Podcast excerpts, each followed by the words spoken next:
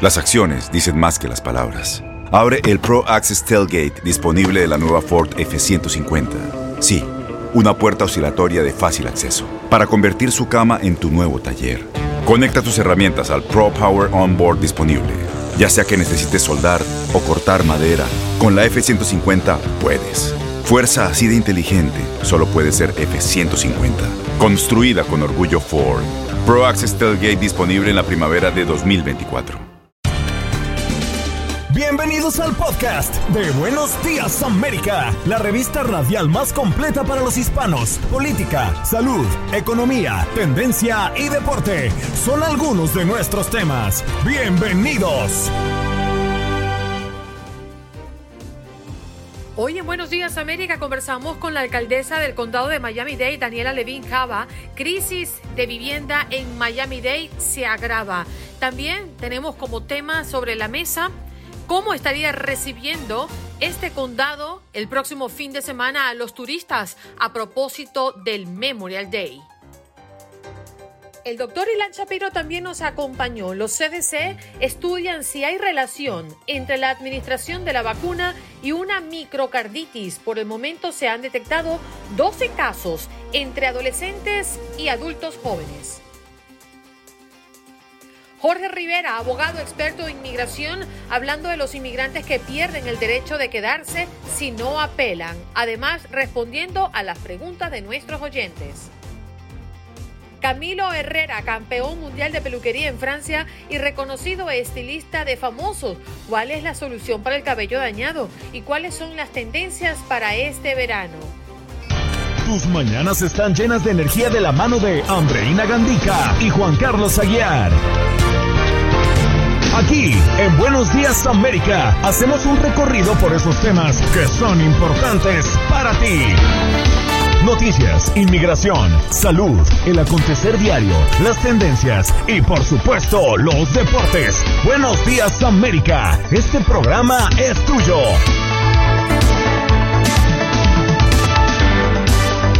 Hello, hello, hello, buenos días, América de costa a costa, ¿cómo están? ¿Cómo amanecen? ¿Cómo me los tratan? Qué bonito tenerlos acá, iniciando nuestra tercera hora de programa de costa a costa desde Los Ángeles hasta Miami, en más de 25 emisoras en todo el territorio nacional. Y un gran equipo que hace posible este programa, Jorge Acosta en los controles y atendiendo sus llamadas, Olga Betancur en la producción del espacio, Juan Carlos Aguiar y esta servidora hasta las 10 de la mañana, hora del este. Muy buenos días, parcero, ¿cómo se encuentra? Andreina, muy buenos días. Gusto saludarla hoy, miércoles 26 de mayo del año 2021. Me encuentro mejor que ayer. Yo todos los días hago el esfuerzo de ir mejorando un poco. ¿Se le nota? Porque he descansado, las, las metas se han cumplido, los retos planteados van saliendo adelante. Hay que ser positivos, hay que continuar dando esta batalla y hay que subirle el ánimo a todas las personas que nos escuchan, como dice usted, de costa a costa, desde San Diego hasta Miami, desde Seattle hasta Nueva York, de sur a norte. Bueno, no hay otra forma, hay que darle, hay que continuar. Bueno, nos vamos de inmediato con nuestra próxima invitada. Ya lo habíamos anunciado hace pocos minutos. Está con nosotros la alcaldesa del condado de Miami-Dade, Daniela Levin Cava. Muy buenos días, alcaldesa. ¿Cómo se encuentra? Muy, muy bien. Muchísimas gracias por invitarme a participar en el programa. No, es un placer tenerla acá para hablar de esos temas que les atañe a nuestra comunidad. En principio, estamos a las puertas de un día feriado, lo que hace que un fin de semana largo sea muy visitado el sur de la Florida y específicamente las atracciones que ofrece Miami Dade. ¿Cómo nos estamos preparando, alcaldesa, para este próximo fin de semana, considerando pues que hemos tenido episodios sumamente mm, complicados de manejar, eh, sobre todo en Miami Beach y bueno, allá en South Beach, con las entradas y la salida a los lugares. Sí, bueno, queremos que los, turistas regresen siempre a Miami, Miami Beach y, y el turismo es tan importante para nuestra economía y también queremos que sea un fin de semana seguro para todos y por eso reforzaremos la seguridad policial en las zonas más populares y también creamos un listado de lugares y actividades para invitar a la gente a que explore planes y lugares nuevos, no solamente caminar en la playa. Ah, y invitamos a los trabajadores del turismo y también a los turistas a que se vacunan mientras que están acá visitándonos.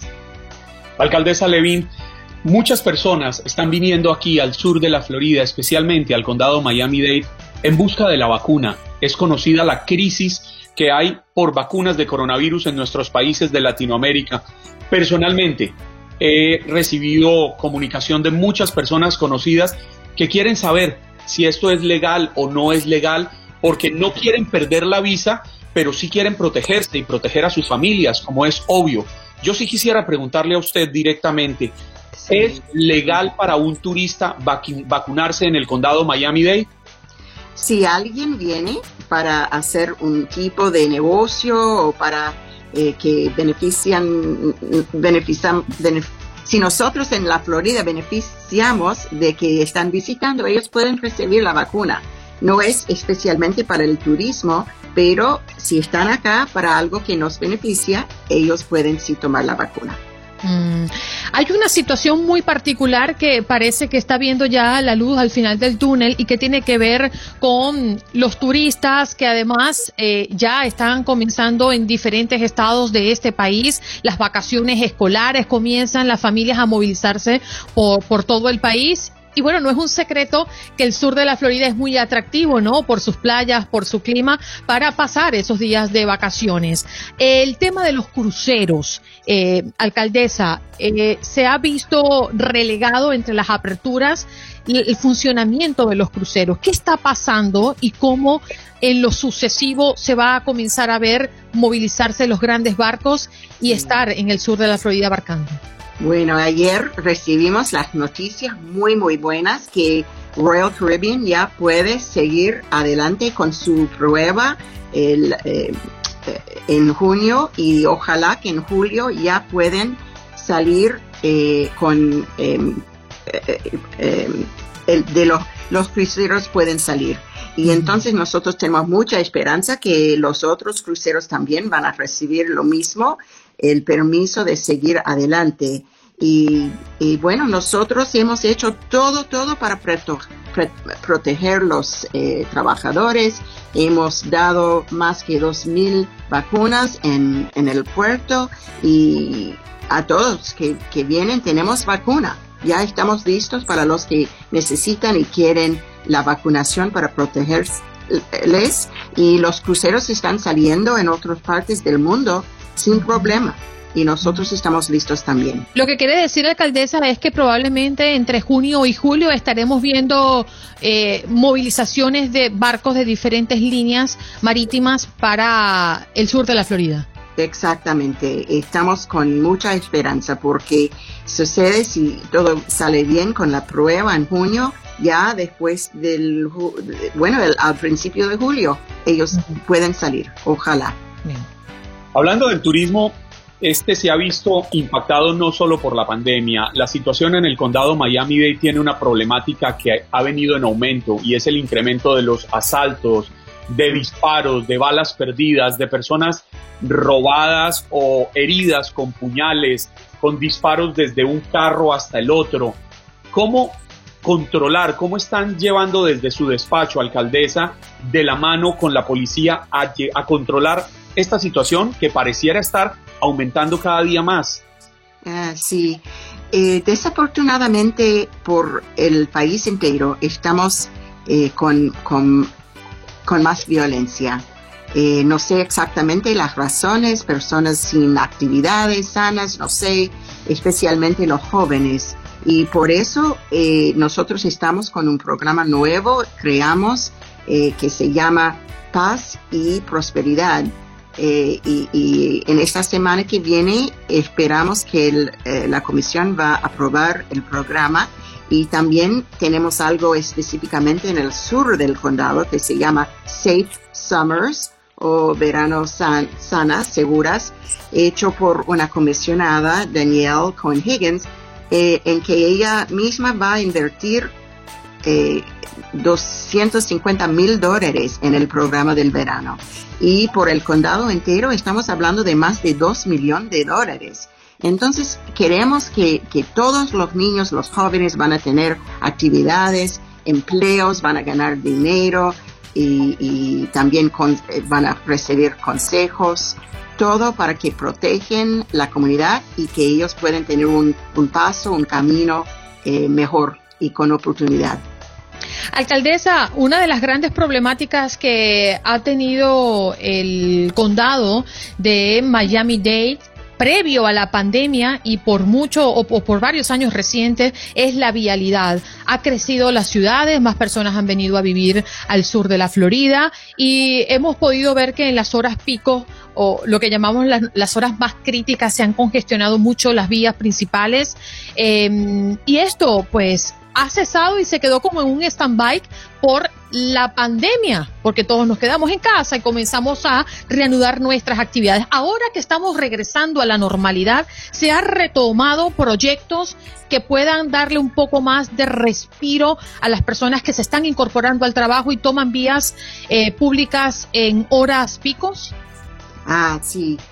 Bueno, por ejemplo, del condado mismo, tenemos 29 mil personas trabajando por el condado y hasta ahora ellos pudieron trabajar en casa para bajar, bueno, protegerles primero y también eso baja el tránsito, el tráfico y nosotros estamos revisándolo para dar todavía flexibilidad a los trabajadores para ayudar en eso. Sí, y, eso también ayuda en su eh, eh, como se dice, el sentido que la flexibilidad les ayuda en casa con las responsabilidades, no tienen que gastar tiempo en el tráfico y, espero que todos los, los, negocios van a pensar en eso, la flexibilidad que ya sabemos funciona para todos.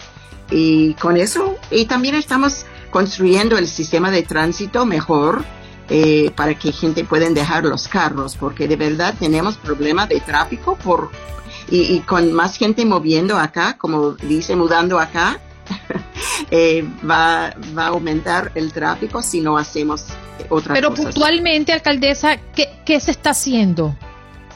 Eh, por el tráfico. Para mejorar las vías. Sí, por ejemplo, tenemos en un, um, un programa de eh, los semáforos que ellos están eh, smart, son eh, usando tecnología, ellos pueden sentir el tráfico y también para los buses, los buses toman la prioridad cuando llegan a, a los semáforos. Y eso va a bajar el, el tráfico como 20%, algo que, que mejore mucho en, en varios eh, corredores. Y, y también, eh, como dice eso de la flexibilidad del horario de trabajo, eso ayuda también. Pero hasta que tenemos un sistema de tránsito de la primera clase, gente no van a dejar sus carros si tienen, si pueden escoger. Entonces es muy importante que invertimos y gracias a Dios con los fondos federales estamos esperando seguir eh, eh, con urgencia construir eh, seis corredores de tránsito. Alcaldesa, no es un secreto que Miami es una ciudad mayoritariamente hispana, pero hace más de 20 años no teníamos un alcalde, en este caso una alcaldesa, que por cierto es un, un hito que usted eh, haya llegado a la alcaldía, no teníamos una persona que no fuera de origen hispano al frente del condado más grande de la Florida. Esto demuestra que nos estamos volviendo en una región, en un condado más multicultural, que cada vez tenemos mayor riqueza aquí eh, de nacionalidades. La diversidad es nuestro, eh, la calidad mejor de nuestro condado y que tenemos de tantos países, tantas lenguas, están yendo de África, de Europa, América del Sur y Central, el Caribe, todo eso, eso eh, crea un, un, lugar tan divertido, tan emocionada, tan cultural. Y eso sí, sí, es muy importante. Eh, mira, como se ve, yo hablo español, no perfectamente bien, pero... Pero se le entiende perfecto, alcaldesa, no se preocupe. Estoy mejorando. Yo viví en Brasil, en Chile, en Puerto Rico, en Nueva York. Alcaldesa, el, el tiempo se nos agotó, pero verdaderamente le damos gracias en nombre de todo el equipo y la comunidad principalmente que usted nos haya abierto estos minutos para conversar. Muchas gracias. Un placer enorme, gracias. Allí escuchaban a Daniela Levin Cava, alcaldesa del condado de Miami-Dade, compartiendo con nosotros en Buenos Días América.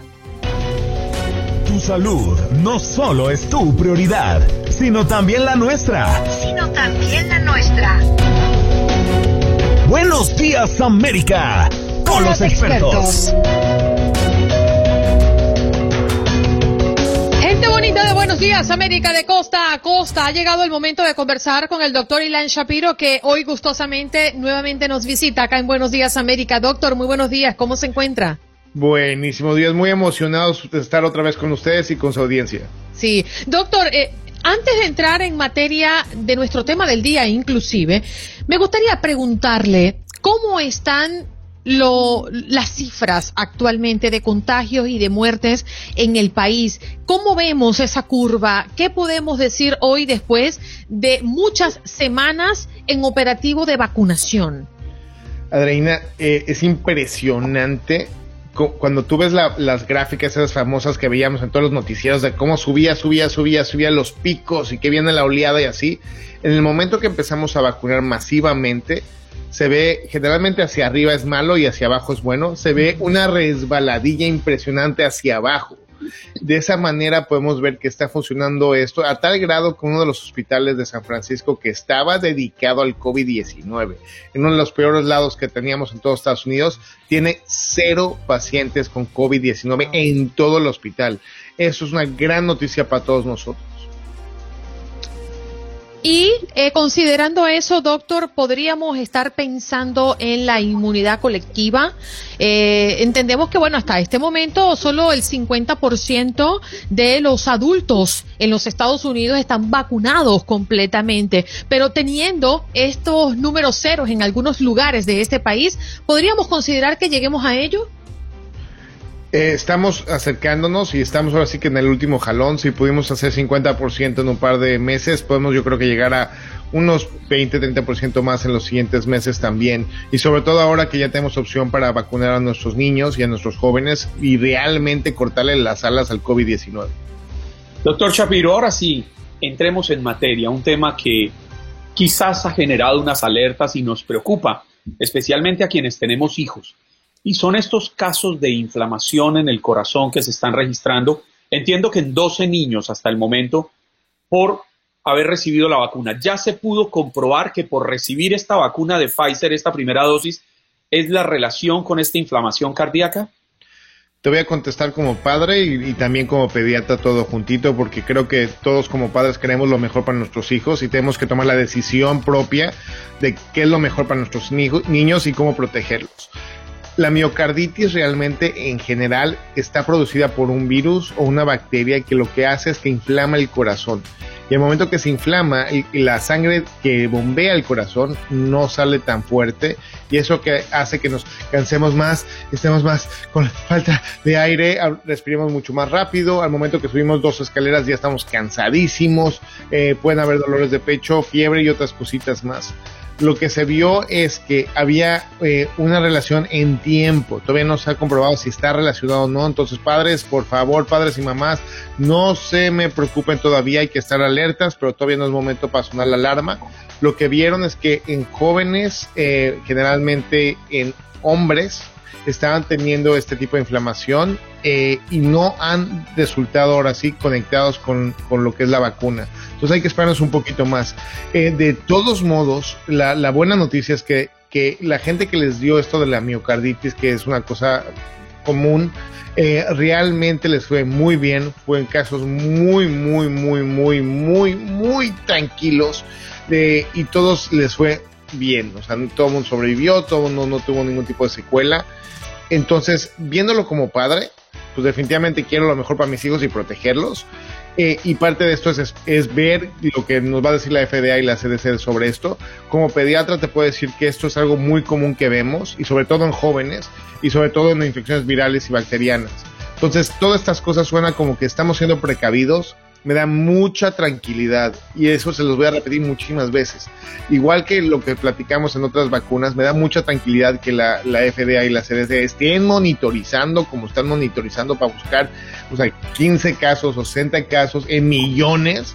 Eh, y realmente de todos modos es mucho más común que nos caiga un rayo encima que tener una complicación severa de una de estas vacunas. Doctor, esta afección de las que hablan, que involucran a adolescentes y a adultos jóvenes, ¿tienen alguna secuela? Es decir, si en este momento lo están padeciendo y están sintiendo que algo diferente ocurre, ¿podría estar quedándose así en su cuerpo? Todavía no sabemos bien todo lo de los casos y no han liberado toda la información. En general, eh, no específicamente ahorita de los casos de miocarditis eh, en, esos momentos, eh, dependiendo la, la severidad, es, si necesitamos algún tipo de medicamento, esperarnos, pero generalmente lo que pasa es que el corazón, si es muy leve, el corazón se vuelve, igual que cuando hacemos mucho ejercicio, que nos sentimos súper fuertes y nos duele el, el músculo, el corazón es un músculo. Entonces lo que termina pasando es que como se inflama, poco a poco necesitamos darle tiempo al corazón, que descanse un poco más, eh, no hacer mucho ejercicio y de esa manera el corazón regresa a su tamaño normal, se desinflama y regresa a lo normal. Y es lo que se ha pasado, lo que los reportes que han habido es que toda la gente que lo ha pasado le ha ido muy bien. Ok, perdón, perdón Juan Carlos, para aclarar, entonces la inflamación cardíaca es, eh, es, un, es una afección de momento, es decir, no tiene secuelas en este momento con los casos que han reportado, con la información que tenemos, es lo que pasa. Hay diferentes tipos de miocarditis. Eh, generalmente lo que es la viral o bacteriana, generalmente las secuelas son mínimas. Eso, eso es lo que le, quería preguntar. En el pasado, antes de hablar de la vacuna, antes de hablar del coronavirus, cuando se registraba esta afección cardíaca en los menores, esta inflamación, ¿en qué porcentaje podríamos hablar que llegara a ser grave? Y, qué tanto no era grave, simplemente que era algo pasajero. Y si dejaba secuelas, y quienes tenían este malestar pasajero. Juan Carlos, realmente depende que, de dónde venga el, el nivel de, de, la miocarditis. Miocarditis es como decir una gripa. Y de una gripa se puede ir neumonía y de una neumonía puede ser cuidados intensivos. Entonces, realmente el principio general para los jóvenes es nada. O sea, tenemos esto. La gran mayoría, de, de, hecho, de los jóvenes y, adultos jóvenes que tienen eh, miocarditis ni siquiera se dan cuenta. Eh, se cansan un poquito más, se sienten como si fuera un malestar y pasan del otro lado sin ningún problema. Cuando ya tenemos problemas que el corazón ya está teniendo problemas de, bombeo, que es ahora sí que la mínima parte de este tipo de miocarditis, es cuando realmente ya necesitamos ahora sí que eh, evaluación médica y muy rara vez la hospitalización. Oye, una pregunta muy interesante que hace Vanessa y mm, se la ha escuchado de personas cercanas, ¿no? Que tienen que ver con los alérgicos. ¿Qué pasará con ellos? ¿De qué se habla con referencia a las personas alérgicas en pro de aplicarse la vacuna, doctor? Eh, Andreina, muy buenas noticias. Al principio estábamos muy preocupados y se dijo que si tienes alergias a muchas cosas y severas, realmente estamos viendo que ahorita no hemos visto tanta preocupación y en específico se hablaba de alergias severas. ¿Qué quiere decir eso? Gente que, que tenga muchas alergias severas a, y que prácticamente la manera que yo lo defino es si usas una de estas inyecciones de epinefrina o no esas que se se a la garganta y ya no puedes respirar y tener ese tipo de cosas y que si usas esa, esa inyección de epinefrina, eso es una reacción severa alérgica y realmente hemos visto que no ha pasado tantas veces. Entonces, cualquier persona que tenga ahí algo de, alergia a la penicilina, amoxicilina, al polen, a crustáceos, ese tipo de cosas, nada más avisen cuando estén ahí. Lo único que van a hacer con ustedes es que en lugar de que estén 15 minutos ahí, los van a observar por 30 minutos y ya. Veíamos que ya Moderna anunció que su vacuna es 100% segura en niños y adolescentes. ¿Usted cree que autorizarán el uso de la vacuna de emergencia de Moderna y esto podría quizás agilizar la vacunación de nuestros niños y adolescentes para alcanzar esa inmunidad eh, de rebaño de la que tanto hemos venido hablando en los últimos meses? Juan Carlos, definitivamente tenemos que estar platicando de eso porque vamos a tener, si yo, yo creo que en cuestión de semanas, eh, vamos a tener la vacuna de Pfizer, la vacuna de Moderna para poder ayudar a nuestros jóvenes y a, y, a nuestra comunidad. Y prontamente espero que para diciembre ya todos los niños de arriba de seis meses en adelante ya puedan ser protegidos. Eh, lo que, lo que está pasando en este momento es que el Moderna ah, hizo ya un estudio de más de 3.000 jóvenes y lo que vio es que todos los jóvenes que recibieron la vacuna estuvieron protegidos contra el COVID-19 y del otro grupo que no recibieron la vacuna, ahí hubieron algunos que sí se enfermaron. Entonces, de ahí sale el 100%, pero fueron 3.000 personas. Probablemente eh, nos vaya a proteger el 94%, que sigue siendo excelente. Sigue siendo algo increíble porque... Eh, las vacunas que tenemos ahorita, de hablar de arriba de 90%, es más, arriba de 70% de protección, estamos muy contentos. Entonces, eh, ahorita ya con el noventa y tantos por ciento, eso es muy bueno para todos nosotros. Y creo que ha sido la pregunta recurrente después de que, bueno, particularmente a mí, el anuncio de, de, los CDC nos sorprende. Eh, sáquense las mascarillas, no la usen. Si usted ya está completamente vacunado, pues siéntase libre de sacarla de su vida. ¿Usted la ha sacado de su vida, doctor? Andreina, yo todavía estoy en California, entonces aquí la, eh, eh, estamos diferidos casi casi dos semanas. Eh, a mitad de junio es cuando realmente se va a quitar estatalmente la parte de la mascarilla. Lo que hemos visto es que definitivamente con la vacuna se bajaron todos los casos, a tal grado de que no hemos tenido tantos, tan pocos casos, gracias a Dios, en el hospital y casos nuevos en California desde hace muchos meses.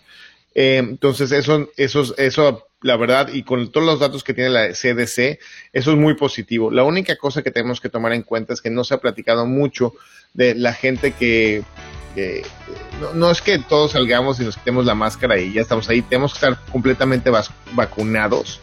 Eso va a ser importante y también, desgraciadamente, va a quedar la duda de cómo vamos a comprobar cuando vamos a un restaurante quién está vacunado o no pero la preocupación no debe ser para la gente que se vacunó, la preocupación debe ser para la gente que no se vacunó, porque la gente que se vacunó ya va a estar protegida y está probado por ciencia que van a estar bien. La gente que no se vacunó, digo, lo estamos viendo también en estadios, en eventos y en conciertos, donde se le está pidiendo la cartilla, que por cierto, mucha gente está diciendo, no, es que eso va contra la privacidad del paciente, algo que se llama la ley de HIPAA.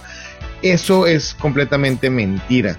La ley de HIPAA se aplica a doctores, a aseguranzas y a cosas médicas, pero una persona igual que cuando viajamos a otros países que necesitas la cartilla o cierta vacunación y necesitas enseñar un comprobante, es la misma manera que va a funcionar con los, con los conciertos, estadios y, algunos eventos de deportes. Bueno, para la muestra, doctor, los colegios que te exigen una vacunación de los muchachos para poder estar allí, ¿no? Y poder inscribirlo, es parte de los requisitos eh, en este país. De todas las vacunas, no del coronavirus, de todas. Exacto, no, no, y del coronavirus no porque no se le aplican todavía a ciertas edades, pero sí, de todas las vacunas. Muchas gracias, doctor, por estar con nosotros, siempre es un placer tenerlo y, y, y no, hoy nos sorprendió bailando, ¿no? El pasito tuntún de Tel. De Los Ángeles. Desde Los, Ángeles. Los Ángeles, sí señor. Gracias, doctor. Que esté muy bien. Fuerte Ahí abrazo. Escuchamos a doctor Ilan Shapiro con nosotros, pues disipando muchas dudas que hoy teníamos. Las acciones dicen más que las palabras. Abre el Pro Access Tailgate disponible de la nueva Ford F-150. Sí, una puerta oscilatoria de fácil acceso para convertir su cama en tu nuevo taller. Conecta tus herramientas al Pro Power Onboard disponible. Ya sea que necesites soldar o cortar madera, con la F-150 puedes. Fuerza así de inteligente solo puede ser F-150. Construida con orgullo Ford. Pro Access Tailgate disponible en la primavera de 2024. En Buenos Días América sabemos lo que te preocupa. Por eso es que de la mano de los expertos te guiamos y respondemos tus preguntas de inmigración. Y qué bonito tenerlo. Abogado experto en inmigración Jorge Rivera hoy está con nosotros en Buenos Días América. ¿Cómo está, abogado? Muy bien, ya lo extrañaba. Aquí estamos con todo el ánimo del mundo, listo con las noticias. Y bueno, ustedes son mis favoritos en la radio. Perfecto. Y usted también, pues nos da mucha alegría tenerlo y sobre todo la audiencia que ha pedido, pues, que el abogado Jorge Rivera esté con nosotros para aclararle sus dudas. Vamos a aprovechar la oportunidad para recordarle a toda nuestra audiencia que puede llamar a nuestro número en cabina si tiene alguna pregunta con referencia a inmigración, una pregunta personal, eso que usted le está dando vuelta a la cabeza y que quiere aclarar. Y bueno, un abogado le cobra, nosotros aquí no le cobramos absolutamente nada. Usted puede hacer su pregunta porque el abogado Jorge Rivera es tan generoso que viene a aclarar sus dudas. Llámenos al 1-833-867-2346 y si usted está en nuestro Facebook Live, también tiene la oportunidad de escribir su pregunta y nosotros, pues, Juan Carlos o esta su servidora, vamos a leerlo por usted. Abogado, comencemos con que hay inmigrantes que pueden perder el derecho de quedarse si no apelan. ¿Bajo qué situación se está dando esto? Bueno, esto fue una decisión de la Corte Suprema eh, el lunes y, básicamente se trataba de un residente que cometió un DUI, manejó bajo la influencia del alcohol y lo terminaron deportando. Y él después de esa deportación regresó y ahora quiere recuperar su residencia, pero la corte le dice, mira, en su momento tú no apelaste, no agotó todos los recursos habidos y por haber para pelear su caso y ahora le niegan la posibilidad de, recuperar su caso. Esto pudiera afectar a muchas personas con órdenes de deportación, Andrea. Jorge, súbase un poco más el micrófono que está escuchándose muy bajito, que le quede frente. exacto, yo creería que ahí sí va, va a estar bien. La, pregunta que yo quiero hacerle va en el mismo sentido. ¿Qué cosas pueden ser apelables cuando un inmigrante tiene un problema y qué no es apelable? Ok, mira, esto es bien interesante. Generalmente eh, todo es apelable, o sea, errores del juez de inmigración, errores legales, errores con las evidencias, errores en el proceso. Eh, nosotros los abogados de inmigración podemos apelar muchas cosas, pero lo interesante, fíjense, de esta decisión es poder distinguirla para que no se aplique al caso de uno. Yo estaba estudiando la, el texto de la decisión de la Corte Suprema. Número uno, eh, en este caso, la persona fue deportada físicamente y regresó. Y la mayoría de nuestra gente no ha salido del país con una deportación. Siguen dentro de los Estados Unidos. Luego, aparentemente esto tiene que ver con un procedimiento del noveno circuito, los estados del oeste, incluyendo California, que le permitían una segunda oportunidad si había un error fundamental o injusto en el caso. Y también es por un error de un juez. Así que esas son formas de distinguirlo para que no se aplique a la gran mayoría de los casos de inmigración con deportación, ¿qué les parece? Por aquí estoy recibiendo en el Instagram preguntas como ¿me pueden deportar si me arrestan por tener un arma de fuego y soy indocumentado, doctor? Bueno, eh, sí, un crímenes de arma de fuego pueden convertir a la persona en deportable, pero se puede pedir un perdón. Eh, si estamos hablando de un residente eh, permanente, sí te convierte en deportable, pero hay perdones que se pueden pedir.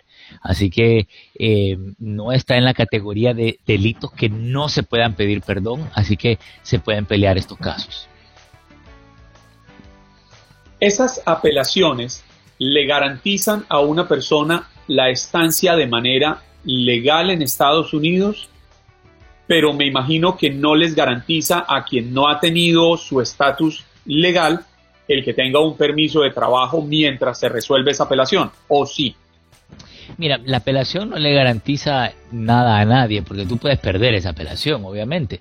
Eh, lo importante, yo creo que el mensaje de este caso de la Corte Suprema es, mira, si un juez toma una decisión, si el Servicio de Inmigración toma una decisión, tú no dejes ese, eh, no pierdas la oportunidad de pelear tu caso. Tú tienes que pelear, apelar lo más que tú puedas.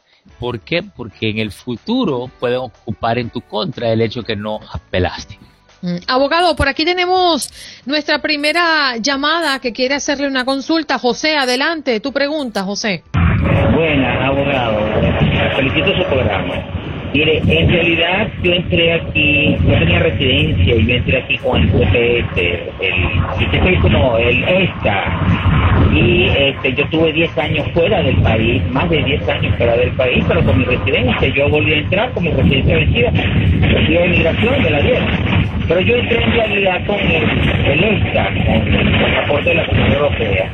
¿Qué posibilidades hay de que yo pueda viajar a pesar de que ya me dieron la residencia otra vez, aunque la abogado me dice, no te puedes viajar porque en realidad si te ven van a, van a saber que tú entraste, fuiste 10 años de, fuera del país.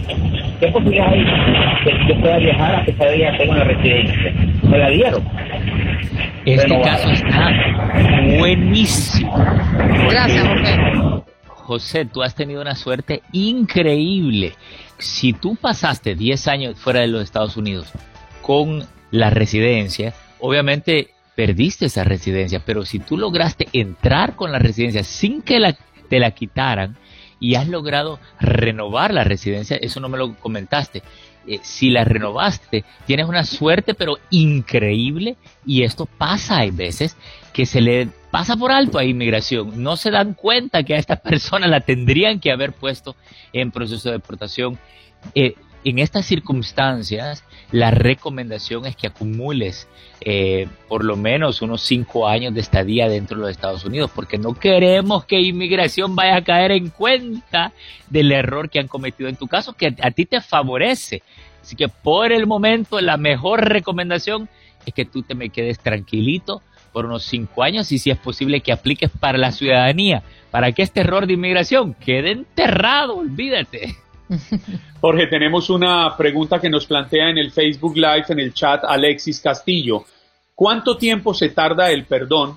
Y cuando ya está aprobado, ¿qué podrá ser el problema que le pueden negar la residencia en la embajada en Salvador? Oh, buenísima pregunta, Juan Carlos, y déjame decirte por qué.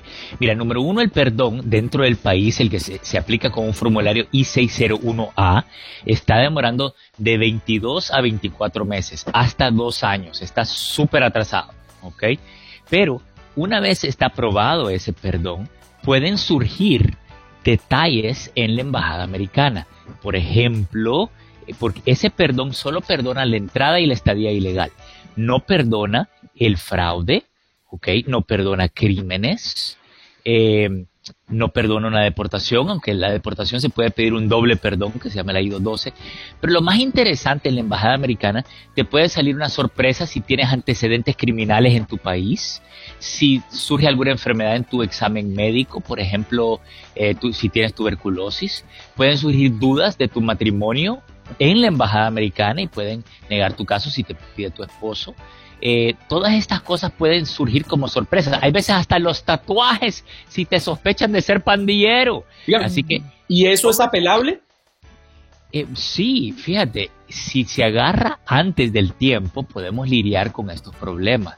Por ejemplo, mira, los tatuajes hemos mandado a pedir a personas que se los borren o que se lo disimulen para que no quede, eh, no haya duda que, o sospecha que son de pandilleros.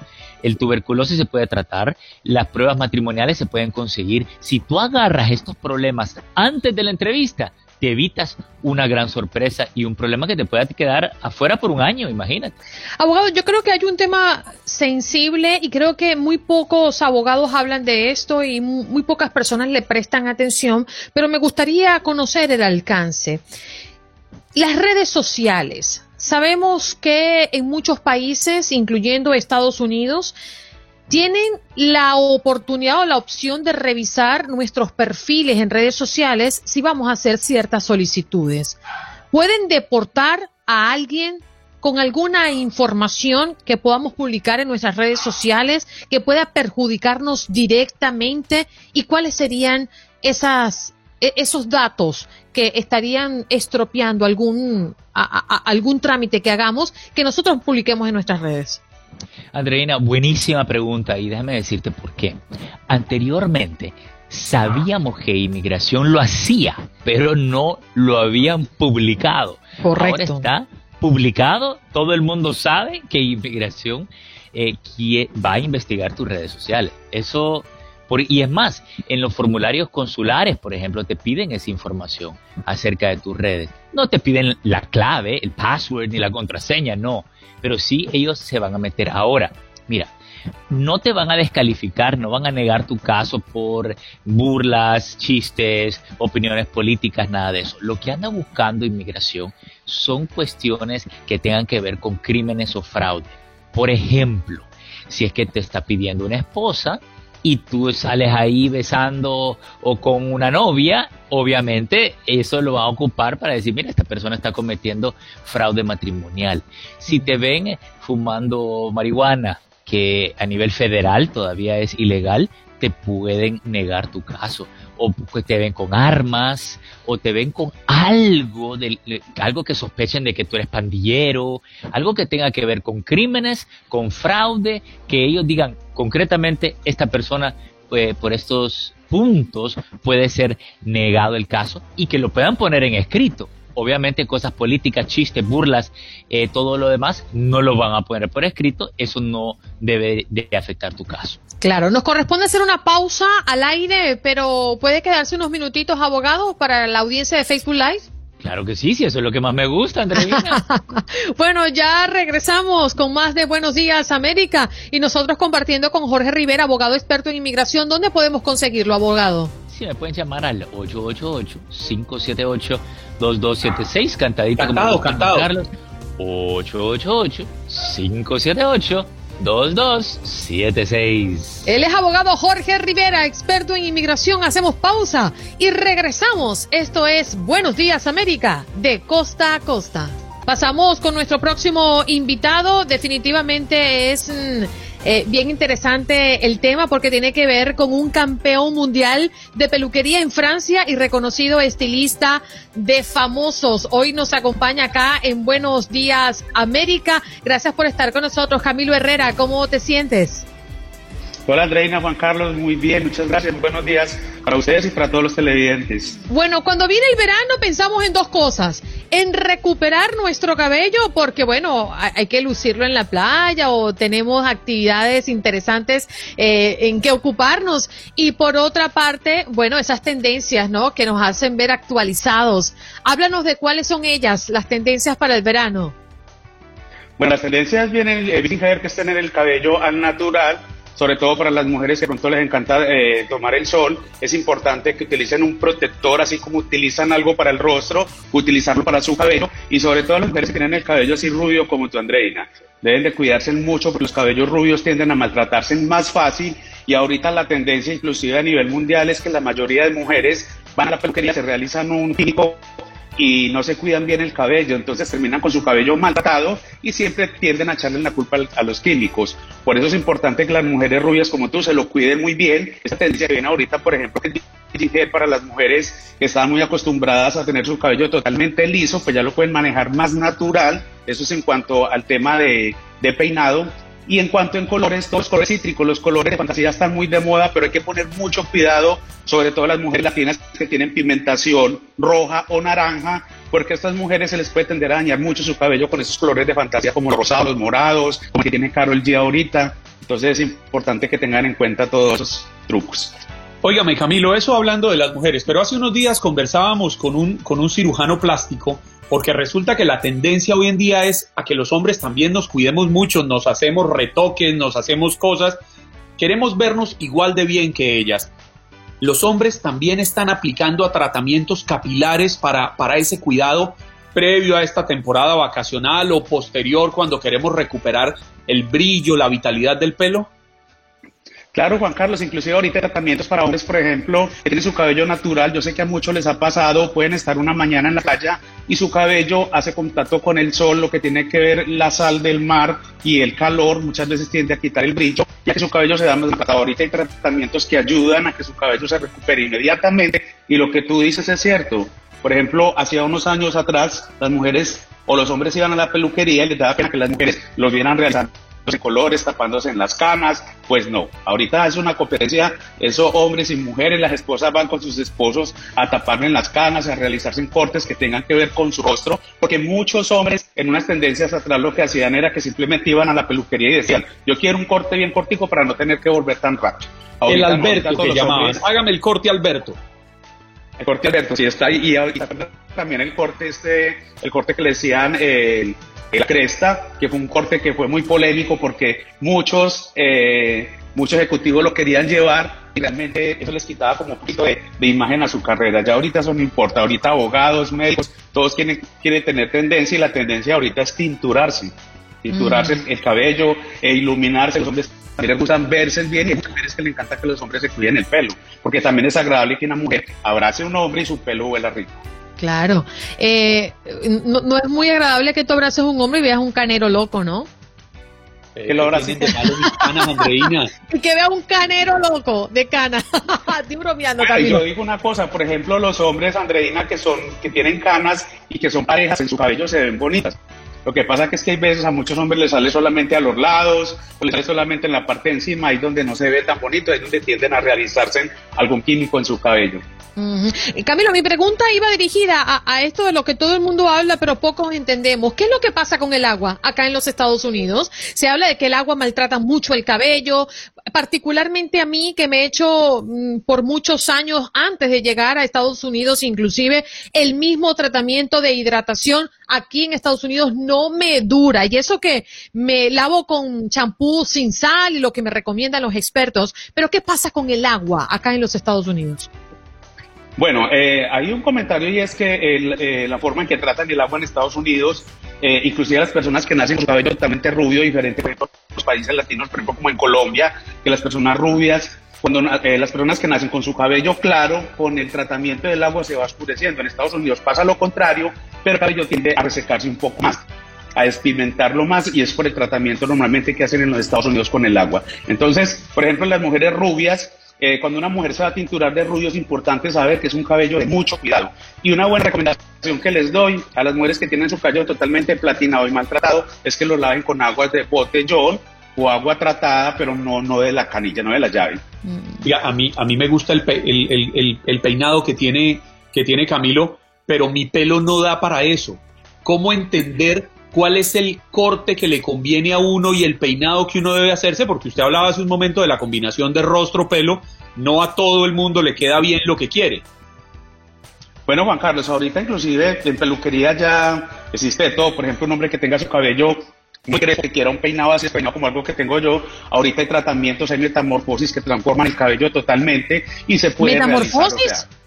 sí, es una, es una metamorfosis, es como cambiar la textura del pelo. Por ejemplo, un hombre que tiene su cabello seco, normalmente tiende a, pasarse una máquina, hacerlo muy cortico porque no resiste su pelo eh, seco, ya pueden utilizar una metamorfosis que transforma el pelo, le da brillo, le da suavidad y bueno, a los hombres también les encanta eso, pueden manejar fácil su cabello, que no sea solamente entrar al baño, lavarlo, secarlo y chao.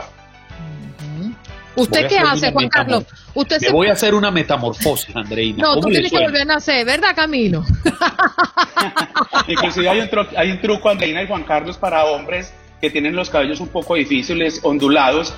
Entiendo que hay hombres que no les importa sacarle tiempo a un secador, hay otros que no le quieren dedicar mucho tiempo a su cabello, entonces es muy fácil. Cuando el cabello está muy ondulado, escoger una, eh, la toalla, secar bien el cabello como que le estuviéramos sacando brillo con la toalla. Esto va a ayudar a que su cabello quede un poco más suelto y luego aplicamos una cera que no tenga alcohol. Es importante que ahorita los hombres que quieren tener un cabello sano no utilicen ni gominas ni productos que tengan alcohol para el pelo porque tiende a resecarlo. En momentos se bonito, pero tiende a resecarlo. Otro error, por ejemplo, que están haciendo muchos hombres, los que tienen el cabello largo, y es que están utilizando aceites, aceites de coco, aceites, bueno, una gran variedad de aceites, que realmente cuando los utilizan, el cabello se ve brillante, se ve tratado, pero cuando lo dejan de utilizar, el cabello está más seco de lo normal. Y es porque es la lógica, o sea, todo lo que tenga que ver con aceites, una persona, por ejemplo, que se mantenga en la playa, es lo que hace el contacto con el calor y aceite es fritar el cabello. Para que me, entiendan bien realmente qué lo, lo, que sucede. Entonces, por eso es importante andar con un bloqueador para el pelo. Cada dos horas están aplicando en el rostro, cada dos horas estamos aplicándolo en el bueno, pelo. Bueno, Vic Barrios, que no se queda atrás, dice que el corte que le queda bien a Juan Carlos es el de mango chupado. Gracias, Camilo, por estar con nosotros. ¿Dónde podemos conseguirte? Bueno, me pueden seguir en las redes como Camilo Espada, S Camilo Cespado como Camilo Herrera. en Facebook me pueden encontrar como Camilo Herrera TV. Me pueden preguntar todos los secretos que quieran de belleza, inclusive también para los colegas, porque tengo varios colegas que me siguen, que les gusta mi trabajo y me gusta mucho compartir todos mis secretos. Te daré una llamadita, Camilo. Muchas gracias. Otro por uno, Andreina. Y a Juan Carlos también. Hagan que un diseño bien chévere. Sí, un 2 uno, pues. dijo Camilo, que está aprobado. Campeón mundial de peluquería en Francia. Ya regresamos. Gracias por acompañarnos en nuestro podcast. Buenos días América. Y recuerda que también puedes seguirnos en nuestras redes sociales. Buenos días AM en Facebook y en Instagram. Arroba Buenos días América. AM.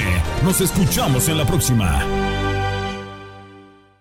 Boost Mobile tiene una gran oferta para que aproveches tu reembolso de impuestos al máximo y te mantengas conectado. Al cambiarte a Boost, recibe un 50% de descuento en tu primer mes de datos ilimitados. O, con un plan ilimitado de 40 dólares, llévate un Samsung Galaxy A15 5G por $39.99. Obtén los mejores teléfonos en las redes 5G más grandes del país. Con Boost Mobile, cambiarse es fácil. Solo visita boostmobile.com. Boost Mobile, sin miedo al éxito. Para clientes nuevos y solamente en línea, requiere AroPay. 50% de descuento en el primer mes requiere un plan de 25 dólares al mes. Aplican otras restricciones. Visita boostmobile.com para detalles.